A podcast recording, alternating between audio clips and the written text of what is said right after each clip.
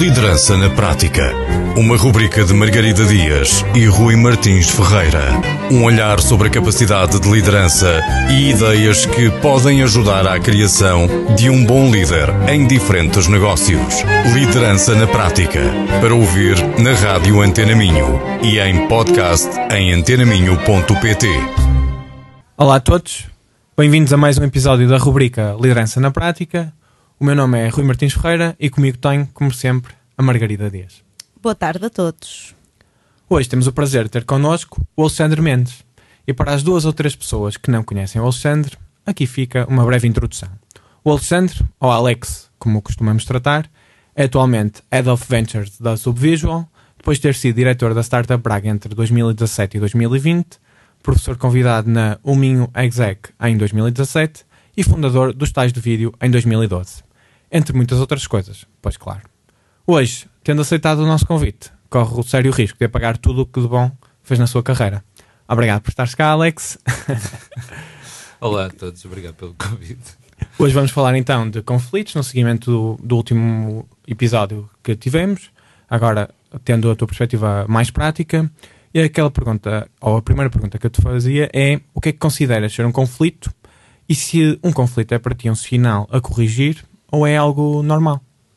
Uh, este tema é um daqueles temas de que eu gosto muito de pensar e sobre o qual o meu pensamento sobre o tema tem vindo a evoluir ao longo dos anos. Uh, acho que todos nós crescemos com aquela ideia de que a ideia de conflito não é positiva e que há uma carga negativa hum, sempre que, se, que há um rumor que há um conflito numa equipa ou num projeto.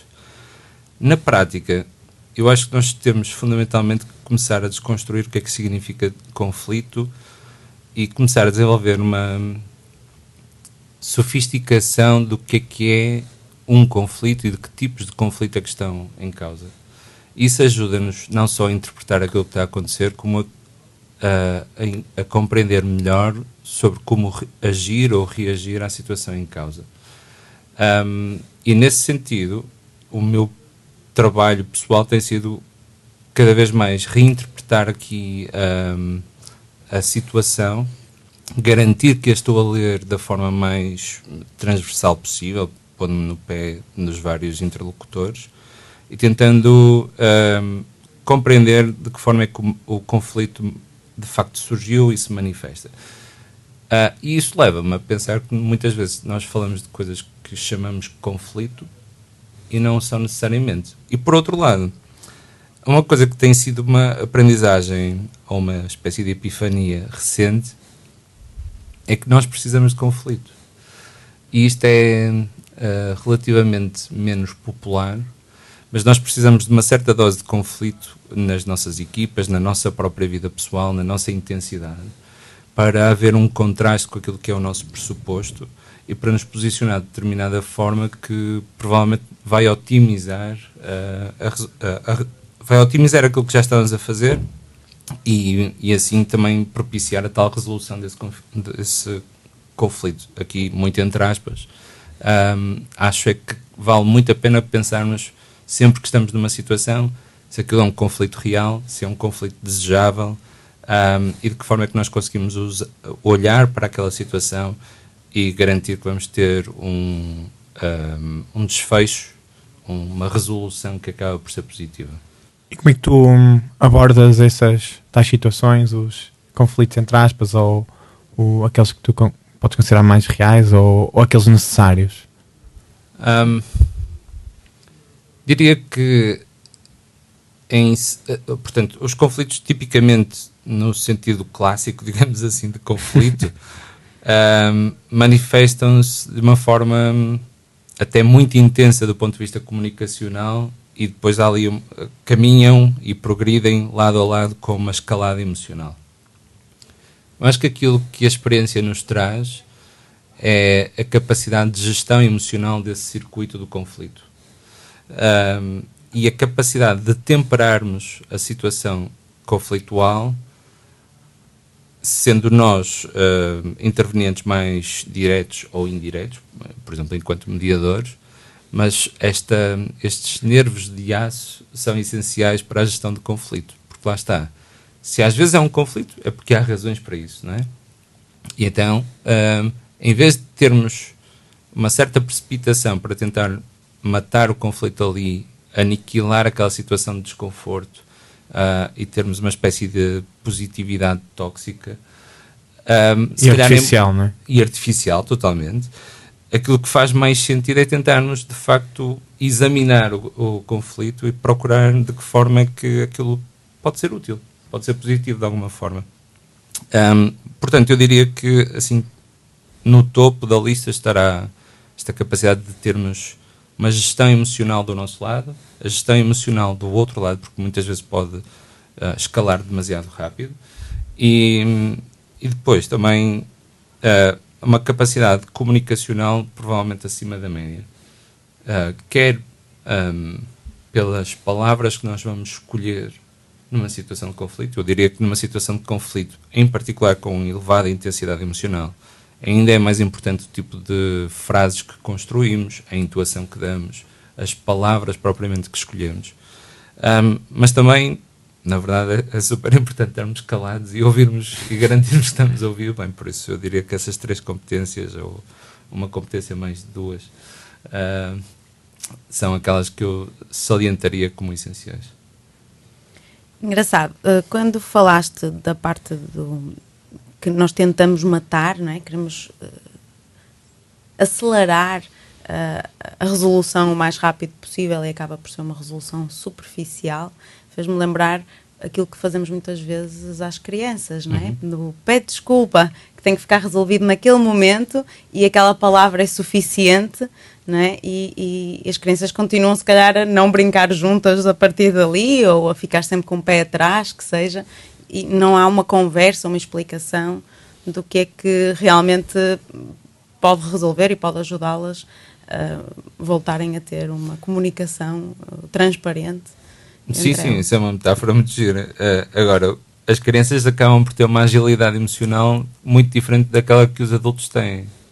Um, e a minha pergunta é se nós, no mundo dos adultos, não estamos a mimetizar muito do que fazemos às crianças. E se isso uh, se o fizermos, se não estamos uh, a pedir a um adulto que faça uma coisa que na prática já não tem ginástica mental ou elasticidade emocional suficiente para conseguir fazer. No sentido em que a criança depois esquece facilmente Sim. e no dia seguinte. parte para outra, vai à sua vida, a seguir já brinca com outra pessoa, com a sua imaginação e aquilo que nós vamos observando, em particular em contextos de trabalho, é que os adultos ficam mais presos, mais ressentidos. Uh, ressentidos, às vezes ali uh, uma parte dos conflitos que também têm implicações muito sérias nas vidas das, das pessoas, uh, desde salariais, de performance, de, de até de notoriedade, e sabemos uhum. que isso é importante dentro das empresas e pode ter implicações nas promoções, por exemplo. Um, mas há, os conflitos dos adultos acabam por ter aqui uma, um conjunto de implicações muito mais complexo uh, e complicado também, uh, diferente das crianças. Mas sim, acho que uhum. é um bocadinho essa mimetização. Um, tinhas também falado da parte positiva, que também é negativo não existir o conflito. Consegues dizer-nos vantagens, então, da existência dos conflitos? Por exemplo, uma vantagem assim que me surge de forma muito imediata é se nós termos aqui os três a fazer um brainstorm criativo para, uh, por exemplo, pensarmos na nova identidade da nossa empresa, se pensarmos todos de forma muito igual, muito homogénea, um, se tu fores a patroa, digamos assim, ou a minha chefe e eu me calar, porque é a minha chefe e simplesmente validar aquilo que estás a dizer, provavelmente estamos a nivelar por baixo a performance uh, do nosso brainstorm. Provavelmente estamos a nivelar por baixo aquilo que conseguimos fazer uh, enquanto equipa.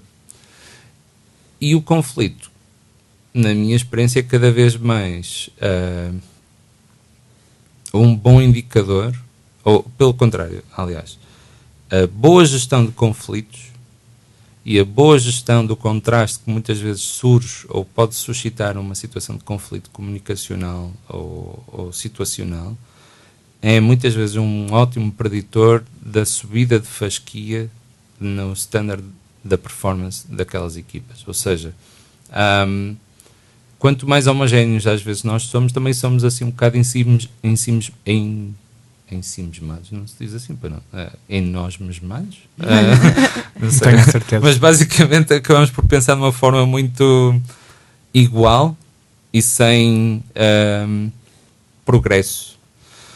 E, e, o conflito acaba por nos trazer esta abertura de pensamento para pensarmos de uma forma diferente daquilo que tínhamos em mente e quanto mais não seja explorarmos aquela hipótese e aquele cenário.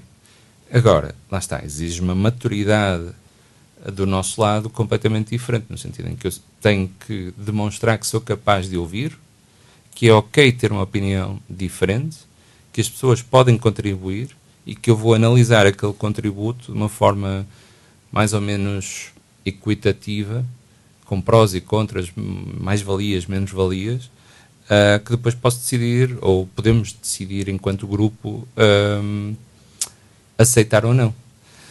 O risco de não haver conflito é lá está uma situação muito artificial, uh, porque o conflito faz parte da interação. Ou pelo menos subótima, não é?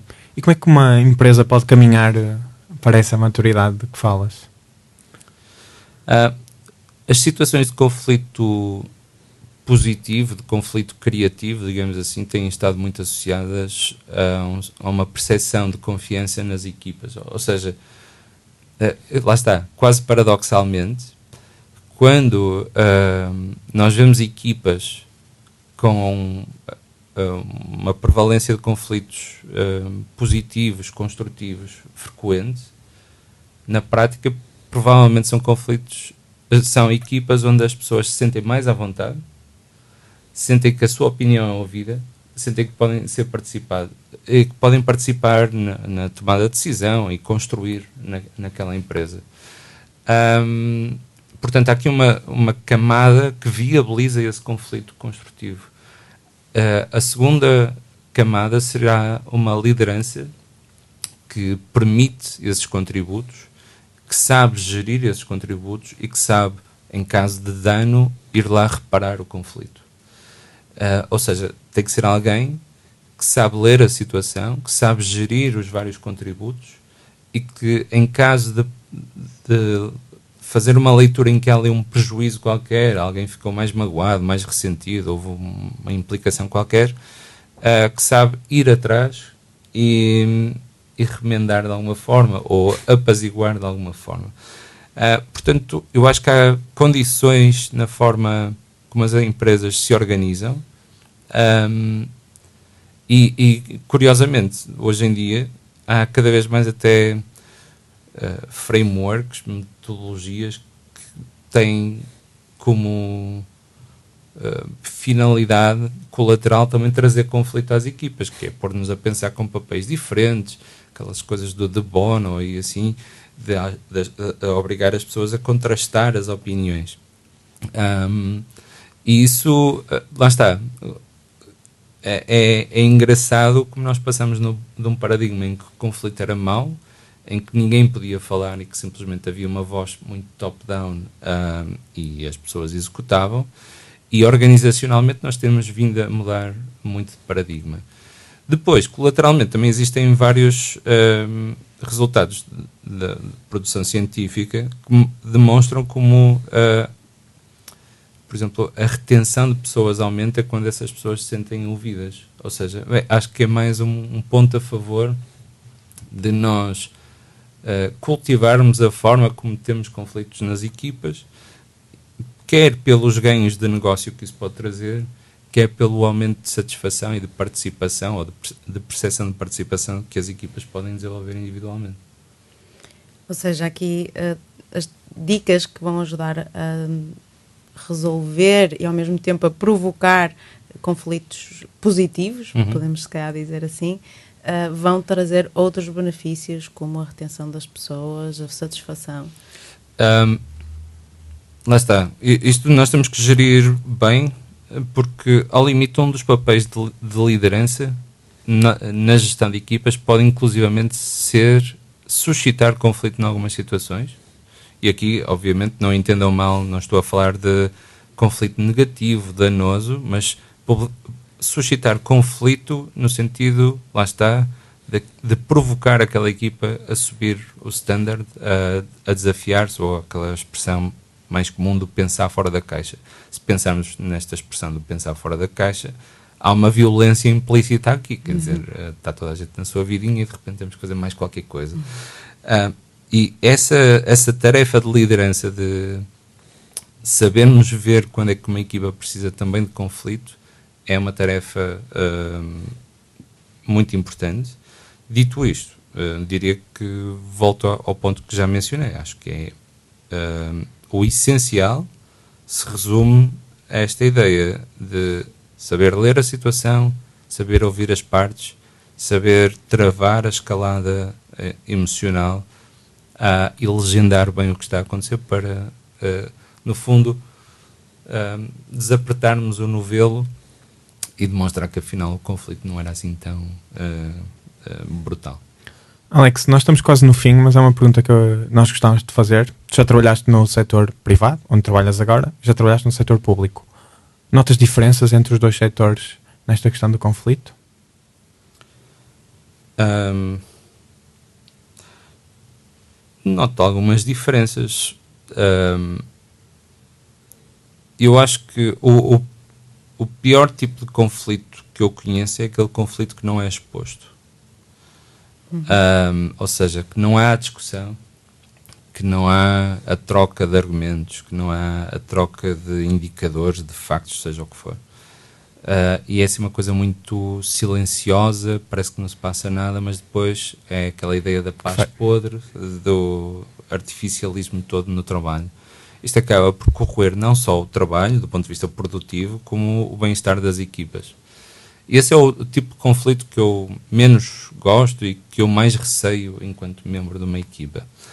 Uh, no setor público, acho que temos gente bestial a trabalhar, mas acho que as condições do setor público propiciam mais este tipo de conflito, porque é, é muitas vezes muito verticalizado, assenta em modelos de gestão, às vezes um bocado clássicos, uh, e de facto sem grande margem de manobra para quem quer uh, subir, dar uh, um, um, agitamento naquela estrutura. E eu acho que o grande dilema que um gestor de uma equipa no setor público tem é como é que facilita o contributo de alguém que quer fazer muita coisa com base em todos os constrangimentos que existem por ser o setor público, pela forma como somos obrigados a trabalhar um, e com base em todos os procedimentos que temos que fazer, ou seja, a gestão dessa inovação e o facilitarmos a, o contributo de alguém novo, acho que é uma obra de arte e felizmente conheci muita gente uh, a liderar no setor público a fazê-lo de forma brilhante. No setor privado, acho que o mais fácil seria dizer que é completamente diferente. Isso é bastante mentira. Uh, Porque, até porque há uma coisa muito gira. Uh, muitas das maiores empresas portuguesas, uh, no fundo, aprenderam muito com o setor público e então replicam muito daquilo que acontece no setor empresarial privado, coisas que são práticas do, do público e há assim um paralelismo. Claro que hoje em dia a situação tem melhorado muito em termos de gestão e começamos a ter um, escolas de gestão que nos ensinam outras práticas, mas um, eu diria que há diferenças, mas há muito a aprender de parte a parte. Alexandre, nós ficaríamos aqui a ouvir-te horas, mas o nosso fazer. tempo está a acabar. Muito obrigada pela tua presença. Obrigado. Obrigado, Alex. Boa tarde a todos e até daqui a 15 dias. Liderança na Prática. Uma rubrica de Margarida Dias e Rui Martins Ferreira. Um olhar sobre a capacidade de liderança e ideias que podem ajudar à criação de um bom líder em diferentes negócios. Liderança na Prática. Para ouvir na Rádio Antena Minho e em podcast em antenaminho.pt.